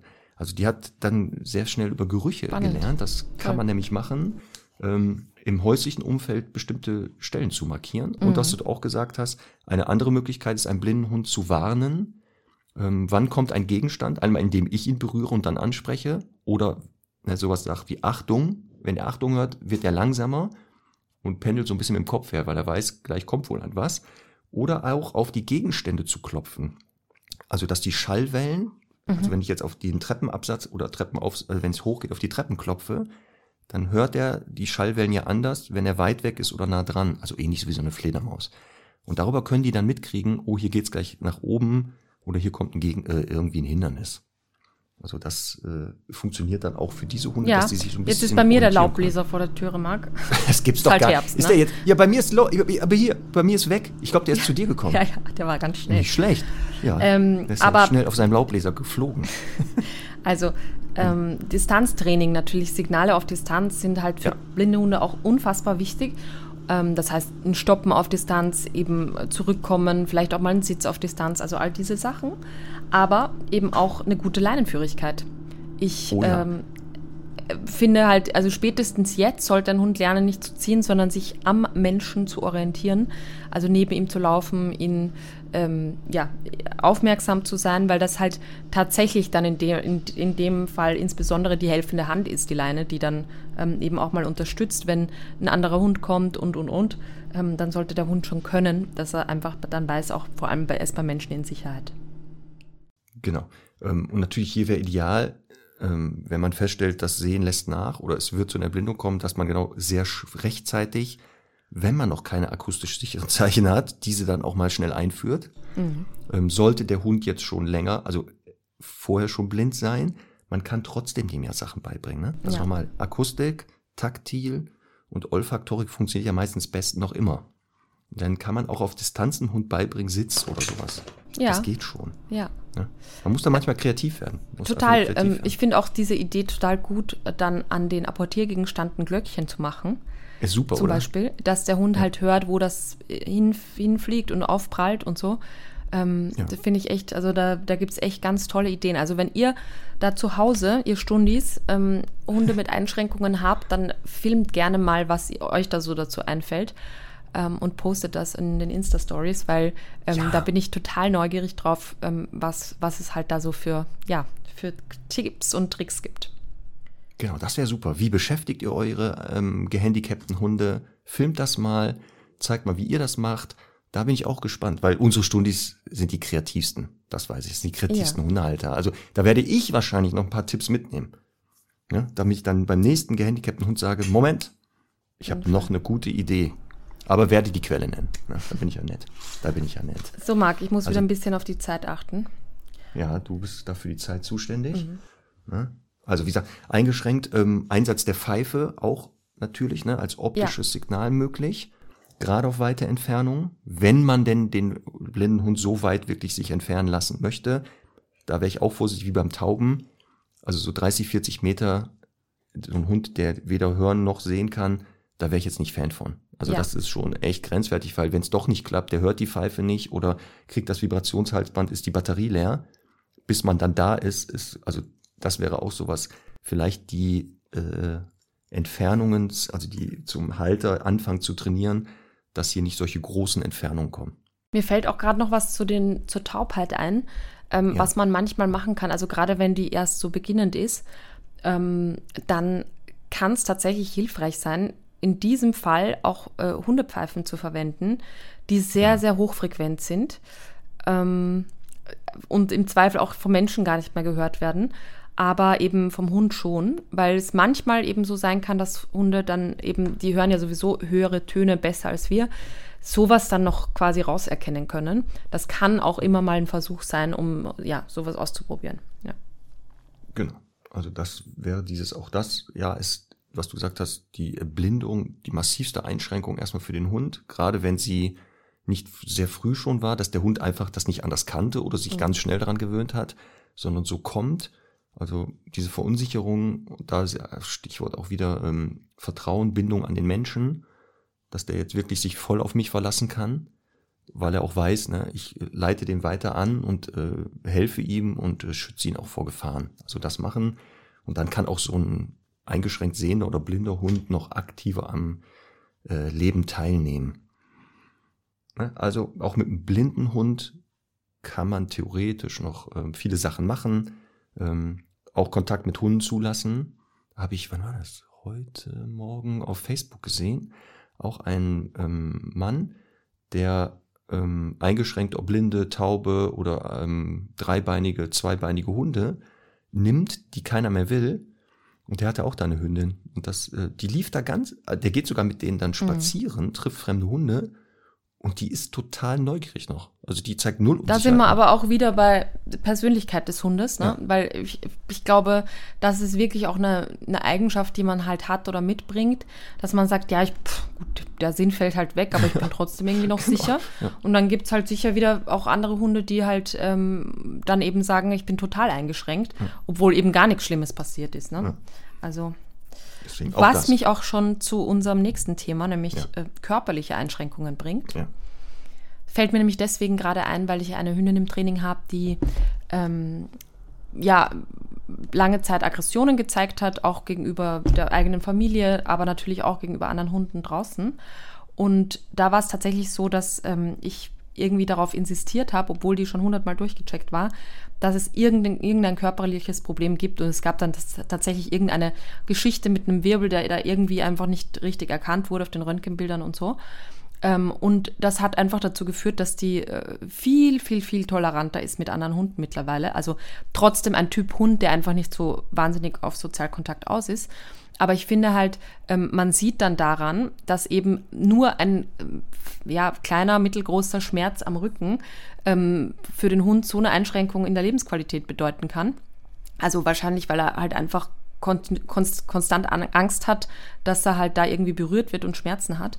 Und ja, und dann gibt es halt Einschränkungen, Hunde, die taub und blind sind und einfach super cool damit. Ne? Also ja. das ist einfach Typsache auch wieder. Genau. Bei den ähm, Erkrankungen des Bewegungsapparates, da ist ja genau das, was du jetzt sagst, oft auch verbunden mit einer Schmerzhaftigkeit, die dann mhm. auch zu Aggressionsverhalten führt. Bei Blindheit und Taubheit kommt diese Aggression ja eher durch die Unsicherheit, man kriegt irgendwas nicht mit. Also da sind Schmerzen selten die Ursache. Ähm, aber das ist halt jetzt bei dieser dritten Einschränkung der, Lebens, äh, der, der, der Lebensqualität eben im Bewegungsapparat kann das mhm. sehr oft sein. Ob das jetzt eine Hüftgelenksdysplasie ist, eine Ellbogendysplasie, Spondylosen und Co., ähm, dass man natürlich auch hier über eine Schmerztherapie mal nachdenken sollte, in Absprache mit einem Tierarzt zu sagen, wenn dort irgendwie vielleicht Schmerzen vorhanden sind, dass man dem Hund die nimmt. Weil das wird sehr mhm. oft nicht gemacht, weil das Blöde ist ja, dass die Hunde selten sehr früh schon das ein Verhalten zeigen, dass man sagt, die haben Schmerzen. Also die halten ja richtig lange aus. Ähm, und selbst ja. bei einer HD zum Beispiel, ähm, die Bewegungseinschränkung, die ist ja sehr schnell da, die ist aber noch nicht schmerzhaft. Das kommt ja erst, wenn dann die Bewegungseinschränkung konstant chronisch wird und diese Arthrosen sich bilden. Und die sind schmerzhaft. Also falls jemand. Die sind schmerzhaft, aber ich kenne das auch von Hunden, wo sich diese, also ja, diese Schmerzen einfach so langsam bilden ja. auch, dass ähm, die Hunde sich einfach damit arrangieren und irgendwie ja ähm, auch andere Bewegungsformen irgendwie annehmen. Ja. Ähm, ich habe das bei Bruno erlebt, den kennen viele noch ja. unter Kevin Pascal, ein Golden Retriever Mischling, ähm, der wirklich eine ganz starke HD hat, also schon vom frühen Alter weg und im Grunde also da viele Tierärzte gesagt haben, der braucht zwei künstliche Hüften und so weiter. Und wir aber immer sagen, der ist, also der, der hat sich super damit arrangiert. Ich würde dem natürlich mit äh, Schmerzmittel dann vor allem im zunehmenden Alter unterstützen und so weiter. Aber es ist halt na, immer ja die Frage, wie wirkt sich das halt aus auf die Lebensqualität? Und natürlich ist er kein Marathonläufer. Mhm. Ähm, der macht natürlich immer wieder Bewegung, auch die ja auch wichtig ist, damit die Muskeln gestärkt werden rundherum. Aber ja, das ist halt auch sehr, sehr unterschiedlich. Ja, auch hier Stichwort Amputation. Also wenn ein Gliedmaße entfernt werden muss oder Teile davon, würde ich übrigens auch mal mit Tierarzt reden, im, also nach diesen Vorgängen auch eine Zeit lang Schmerzmittel zu geben, weil ähm, Phantomschmerzen auch hundisch verspüren. Und das mhm. muss man denen nicht antun. Also sollte man denen nicht mhm. antun, weil ja auch hier sonst etwas vielleicht schon mit abgespeichert wird in der Phase negativ. Also das auch. Ähm, wichtig halt bei diesen Einschränkungen HDED, e Spondylosen als auch Amputationen, eine ganz wichtige Sache ist, Hunde mit solchen Handicaps, die sollten kein Übergewicht haben. Eigentlich gar kein Hund. Mhm. Das ist für alle Hunde eigentlich lebensverkürzend, bis zu zwei Jahre übrigens, Übergewicht. Aber bei den Hunden kommt natürlich das Problem noch dazu, wenn sie jetzt noch zu viel auf dem Rippen haben, was du ja gesagt hast, die fangen ja an, der Körper versucht ja, das woanders dann zu verlagern. Erstmal von der schmerzhaften oder kaputten Stelle auf eine andere. Und wenn hier noch mehr Gewicht drauf ist als, also der Zusatzgewicht, hat man dann mhm. nämlich das Problem, dass dann diese Sachen kaputt gehen. Und dann zieht sich das halt nachher wie so ein Dominoeffekt durch den ganzen Hund. Ähm, und deswegen wirklich achtet bitte, wenn ihr bewegungseingeschränkte Hunde habt, dass die wirklich normalgewichtig sind. Eigentlich alle Hunde, ne? Sag ich nochmal. Aber da macht es echt viel Sinn. Ja, absolut. Ähm, zum Thema Amputation. Ich habe ähm, eine liebe Kundin, die hat einen Hund aus, ich sag jetzt mal, Bosnien oder so, also ganz, ganz weit weg aufgenommen. Den hat sie da irgendwie im Tierheim gesehen und der hatte durch einen Unfall äh, so die, den ersten Teil des Vorderbeins verloren. Und das Problem ist aber, der, der hatte dann halt ähm, irgendwie kein Gefühl mehr drinnen, hatte aber noch so einen so einen Stumpen da mhm. dranhängen, der so ne, irgendwie ja eigentlich nichts mehr gefühlt hat. Und da wusste man das halt auch die längste Zeit nicht, weil die einen gesagt haben, ja, der fühlt schon was und dann halt auch wieder nicht. Da war auch eine große Frage, da gibt es nämlich, also da habe ich erst begonnen, mich damit zu beschäftigen, was es da für Prothesen und Orthesen und so gibt. Und übrigens auch ein Hund, also der ist so, vom, so wie ein großer Labrador, sage ich jetzt mal. Ähm, ein ganz, ganz aufgeweckter, netter, ähm, bisschen sexuell motivierter Rüde, der total einfach, also munter durchs Leben hopst und sie sagt sogar manchmal abhaut zum Jagen und richtig schnell werden kann auch, ne? Ja. Also der hat halt wirklich ähm, im Grunde dann mit vier Beinen gehen gelernt und hat dann irgendwann halt eins zumindest zur Hälfte verloren. Und das sieht halt furchtbar aus für die Leute da draußen. Und der hat sich einfach komplett damit arrangiert. Oft ist, siehst du das ja auch nicht. Also ähm, wenn die in einer ja. schnellen Bewegung sind, dreibeinige Hunde, ob vorne oder hinten Bein ja. fehlt, ist es in Schnellbewegung erstmal nicht sichtbar. Mhm. Also die bewegen sich relativ normal und erst so ab Schritt oder sowas, dann siehst du halt dieses Hinken, weil sie da eben dann das Gleichgewicht nicht anders hinkriegen. Ähm, ja. Und auch hier bei Hunden zum Beispiel ähm, ist das für die ähm, Bewegung einschränkend des betreffenden Hundes.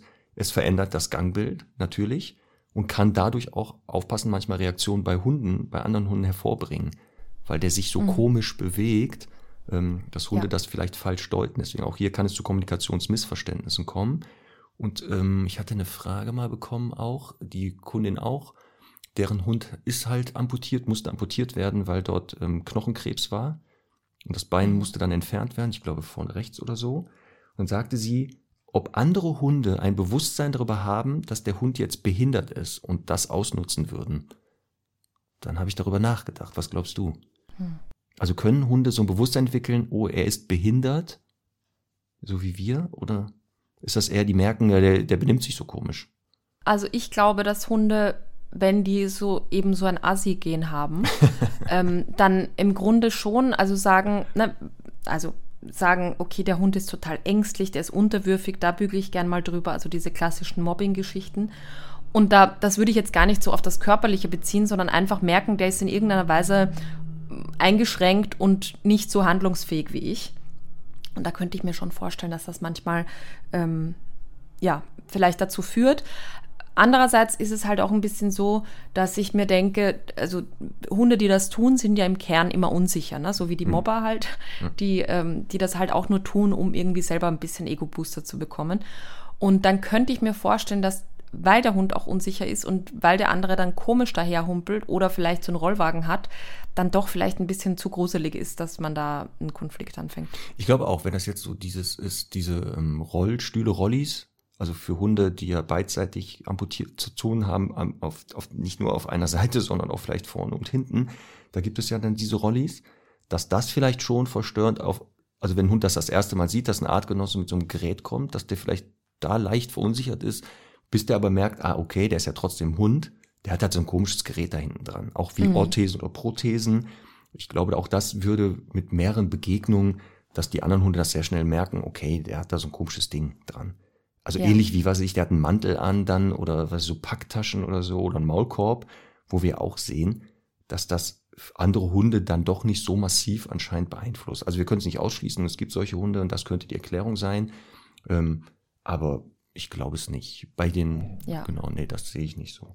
Ähm, bei diesen Hilfsmitteln, da sollte man jetzt gerade bei Orthesen und Prothesen natürlich gucken, dass man ähm, die wirklich passgenau hat, weil da kann es, das kann also auch sehr schmerzhaft sein. Und natürlich, ähnlich wie jetzt mit diesen Rollstühlen, bestimmte Geschirre oder sowas, die Hunde sollten dran gewöhnt werden. Auch hier in ganz kleinen Schritten bitte. Also jetzt nicht einfach zack, Rolli dran und dann geht's los. Sondern die Hunde müssen ja auch lernen, wie man das Ding da äh, bedient sozusagen, äh, wie man in Kurven geht, wie schnell und so. Ähm, also hier wirklich äh, dran denken. Ne? Also nicht sagen so, zack, los geht's und dann rollt er da weg, sondern ihm da in kleinen Dosen das erstmal beibringen. Mhm. Ähm, an der Stelle auch noch ein Tipp. Es gibt eine oder zwei tolle Seiten aus Österreich. Es gibt aber da sicher auch Profis ja. in Deutschland dazu. Ja. Ähm, es gibt wirklich Menschen, die sich dem angenommen haben, diesem Thema und ganz, ganz tolle Hilfsmittel bauen. Ähm, und das ist einmal die Seite behinder, behinderter-hund.at und einmal die Seite tierschuh.at. Die machen dann auch immer ähm, eben ganz tolle äh, Hilfsmittel. Ähm, das finde ich, finde ich wirklich eine ganz tolle Sache. Packen wir die Wobei man natürlich. Ja. Die Links packen wir ja, in die Shownotes. Genau. Ja. Aber du wolltest noch weiterreden? Genau, ähm, man muss natürlich immer immer so ein bisschen natürlich schon bewerten, wie es um die Lebensqualität des Hundes steht. Ne? Also ja. es gibt ja sicher Hunde, die wirklich im Verhältnis eine kleine Einschränkung haben und auch nach Wochen und Monaten nicht so damit klarkommen. Und das war auch tatsächlich bei meiner Schäferhündin so. Ähm, die hat, also ich glaube, wir haben dann so ein halbes Jahr rumprobiert mit Rolli und Co. Ähm, haben wirklich auch so Tragegurte verwendet. Also die hatte hinten wie so eine Art, so ein Höschen an, mhm. das einen Tragegurt hatte, um der zu helfen draußen. Und man hatte auch das Gefühl, dass es halt an vielen Stellen, auch wenn die den Ball gesehen hat und so, dann noch lichte Momente gab. Aber unterm Strich war es dann irgendwann einfach klar, dass die ähm, ja kein würdiges Leben mehr führt und deswegen haben wir es dann auch beendet. Aber ja, das sind halt, ähm, das, das glaube ich, muss jeder für seinen Hund bewerten und ich glaube, dass auch jeder Tierfreund da, ähm, wie soll ich sagen, auch äh, ein großes Bewusstsein dafür hat und eben dann im Zweifel seinen Hund auch erlöst. Aber ähm, ich möchte nur diese Seite auch nochmal beleuchten, weil es kann halt nicht allen geholfen werden. Aber es gibt halt einfach auch wirklich ganz, ganz tolle äh, Organisationen und Vereine und eben auch ähm, ja, Menschen, die da ein Hilfsmittel bauen. Das ist einfach hm. großartig. Das hat man ja gesagt, ne, dass diese Hilfsmittel oft die ähm, Lebensqualität der Hunde erhalten oder wieder steigern. Und dann ist das natürlich ja. super, aber genau in so Fällen, wo du, wie du gerade schilderst, das Hilfsmittel ist jetzt nicht ein Allheilmittel. Also die werden jetzt nicht plötzlich sehend oder äh, können wieder ohne das Hilfsmittel gehen. Und mhm. da ist dann genau die Frage irgendwann, ne? Also äh, ist das dann noch ein hundewürdiges Leben? Aber wie gesagt, in den mhm. ganz vielen Fällen, wo ich jetzt die Hunde kennengelernt habe mit diesen Hilfsmitteln, ob das jetzt ein Vibrationshalsband war, dann dieser dieser Kragen da als Blindenstock oder diese Rollis, Prothesen, Orthesen, dass die Hunde jetzt nicht den Eindruck machten, ach, total ätzend, ähm, sondern dass du auch gesagt hast, ähm, dass die Menschen natürlich, für die ist das dann so, oh Gott, der arme Hund. Mhm. Ähm, aber das, genau, zum Wohl des Hundes muss man das immer entscheiden. Ne? Also deswegen ja. wäre ich immer Fan davon. Ähm, und bei diesen Einschränkungen Bewegungsapparat kann es ja auch, das können ja auch Übergang, also das können ja auch Sachen sein, die jetzt nur kurzfristig sind. Also ein Bruch oder sowas, ja. der ja auch wieder heilt. Aber da komme ich ja dann auf eine gute Kategorie, die wir heute auf jeden Fall noch machen müssen. Nicht, dass wir ja, die vergessen. Ja, ich weiß, du rollst schon mit den Augen. Ich wusste das. Und zwar den nächsten Witz, jetzt halte ich fest, ist ein Witz von einem Stundi. Kannte ich noch nicht. Das ist ja selten geworden. Und der ist so gut, den müssen wir erzählen. Passt so ein bisschen hier rein. Stichwort Knochenbrüche und so. Ähm, mhm. Weißt du, und das kann auch dich vielleicht ja betreffen oder alle Stundis, die eher aus alpinen Regionen kommen. Weißt du, welchen Hund man öfter oder sehr oft in den Alpen, also in Bergregionen, antrifft? Da gibt es eine bestimmte Rasse, die trifft man da ganz oft an. So, jetzt denken viele, ja, Bernardiner, großer Schweizer Zen und so, ne? Nein. Brandelbracke. Ja, genau sowas. Jetzt halte ich fest. In den Alpen trifft man ganz oft den Chihuahua. Geil, mhm. wegen Skiern. Wie geil ist das denn? Auch noch so geschrieben. Oder auch, auch Shiba Inus, ne? ja. Conny, nicht schlecht. Nicht schlecht. Du hast den Witz noch das nächste Level gesteigert. Nicht nur der ja. Chihuahua, sondern der Shiba Inu. Da wäre ich gar nicht drauf gekommen. Stundis, ich krieg hier eine Konkurrentin, was Witze betrifft. Das wird dann, mhm. das wird das große Witz-Battle. Der Witz von, vom, ähm, äh, ja, ja, sehr geehrten äh, Otto Walkes eingefallen. Der hat irgendwie auch mal gesagt, mein Hund hat keine Beine, aber der hat auch keinen Namen. Weil wenn er ruft, kommt das weil man, wenn man ihn ruft, kommt er sowieso nicht. Ja, sehr Ja. gut. Ja, das ist ein Ja. Klassiker, auch nicht schlecht. Oder auch wieder einer, der, der, der mir ja wirklich sehr gut gefallen hat. Was macht man mit Hund ohne Beine? Ja, das sage ich nicht. Ne? Nein, Ja. das- Doch, das hast du schon mal gesagt. Nein, den hast das du. hast du mal erzählt. Den wollte ich. Den habe ich erzählt? Ne? ja, den hast du erzählt. Solche schlimmen Witze meine ich nicht. Also das meine ich nicht. Um die Häuser ziehen ist die Antwort. Das finde ich Genau. sehr lustig. So, dann schließen wir diese Folge mit, mit etwas genau humorvollerer Art, mit Einschränkungen, mit eingeschränkten Hunden umzugehen ab. Ja? Jetzt wisst ihr Ja. genau, also diese Einschränkungen, was sind so die typischen? Es gibt natürlich noch verschiedene andere. Wir haben jetzt nur so die Ja. klassischen genommen, ähm, weil das sonst wirklich zu immens geworden wäre. Das wäre zu umfangreich geworden. Was wären wir? Wir haben noch, ja. wir haben noch zwei Lieder auf die Playlist zu packen. Oh ja, wir haben noch zwei Lieder, ne? Ich nehme von Lobo, Lobo heißt der Sänger, das, der sieht auch sehr lobohaft aus für mich. Me and the Dog Named Boo, glaube ich, heißt das. Warte, jetzt muss ich wieder nachgucken. Ne, Me and You and the Dog Named Boo, so heißt das. Ach, das klingt ja nett. Ja, ist auch. Ist auch so ein Ohrwurm, ja. Das hat starke Ohrwurmqualität wieder. Und was, Cool. was setzt du drauf? Schön.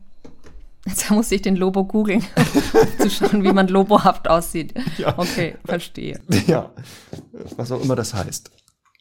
Ja, ähm, ich nehme, weil ich im, in, im, in Gedanken noch am Strand bin, äh, nehme ich äh, von der Band Hund am Strand das Lied Jungen Mädchen. Die heißen Hund am Strand, wie cool ist das denn? Ja, Das ist schön. Das total gut. Und das Lied ist auch, das, da geht man so richtig ab dabei, finde ich. Mag das gut. total gerne. Also, das sind die beiden Ja. neuen Songs. Das heißt, nach der Folge, während des Aufräumens, Autofahrens, Einkaufens, wann auch immer, ja, danach kurz nochmal die zwei neuen Songs auf der Playlist anhören. Und dann ist aber auch gut für heute. Warum? Ach ja, Ja. nächste Woche? Was, worüber reden wir nächste Woche? Du hast ein, ein grandioses Thema vorgeschlagen, wie ich finde. Ja. Und zwar das Thema Hilfsmittel äh, im Hundetraining. Also, ähm, das klingt jetzt so kompliziert, ist es gar nicht. Wir werden über Leinen sprechen, über Halsbänder, Geschirre, Vor- und Nachteile, Genau. Maulkörbe, Klicker, äh, was es halt alles so gibt. Stachelhalsband, ja, äh, Gentle Leader. Verwendungsmöglichkeiten. Äh, genau, wir werden so die ein paar Hilfsmittel mal auseinandernehmen, bewerten, pro, Mhm. contra, sinnvoll, nicht sinnvoll, damit ihr wieder wisst, äh, wie, was und warum. jetzt bin ich Ja. auch schon durch, mein Gehirn ist durch. Ich muss jetzt auch Wenn die Stundis, wenn die Stundis ähm, hier irgendwelche außertürlichen ähm, Hilfsmittel haben oder Dinge? irgendwo mal Außertürliche. haben, Was naja, im Sinne von die jetzt nicht, die man nicht so klassisch kennt. Ach so. Äh, die müssen jetzt auch nicht, die müssen jetzt auch nicht empfehlenswert sein. Nein. Aber ich finde ja manchmal wirklich lustig, was es da so gibt. Ja. Äh, dann gerne auch uns schicken. Ja, genau. Also etwas, was, was ganz, die, so ganz komisch. Martin hatte mal diese Denkerkappe für Hunde. Die Denkmütze. Die Denkmütze, ja. genau. Sowas, also sowas ganz toll. Skurriles oder so, genau. Mhm. Schickt uns das als äh, Hinweis, guck mal, könnt ihr da mal dazu was sagen? Ja, super. Haben die wieder Hausaufgaben? Apropos, die Stundis machen immer ihre Hausaufgaben, habe ich festgestellt, ne? Total brav, Also ja. super, brav. Absolut. Also ihr dürft Wir schreiben auch mit, ne? Ja, das, äh, also, Sowieso, sowieso. Ne? Also ihr kriegt Zeugnisse am Ende des Podcasts. Ein Glück gibt es gar kein Ende. Da müssen wir die Zeugnisse nicht schreiben. So, äh, Herr Doktor steht hier, guckt mich so fragend an, Charlie. ja, ich habe Charlie auch schon gehört. Ja, leider, ne? Ja, die haben hier Langeweile. Die sagen, komm jetzt, Alter, raus, äh, die Regenpause nutzen. Wir müssen jetzt los. So, Conny, nächste Woche, gleiche Stelle, gleiche Welle. Hab einen schönen Spaziergang. Bis nächste Woche. Danke dir, tschüss.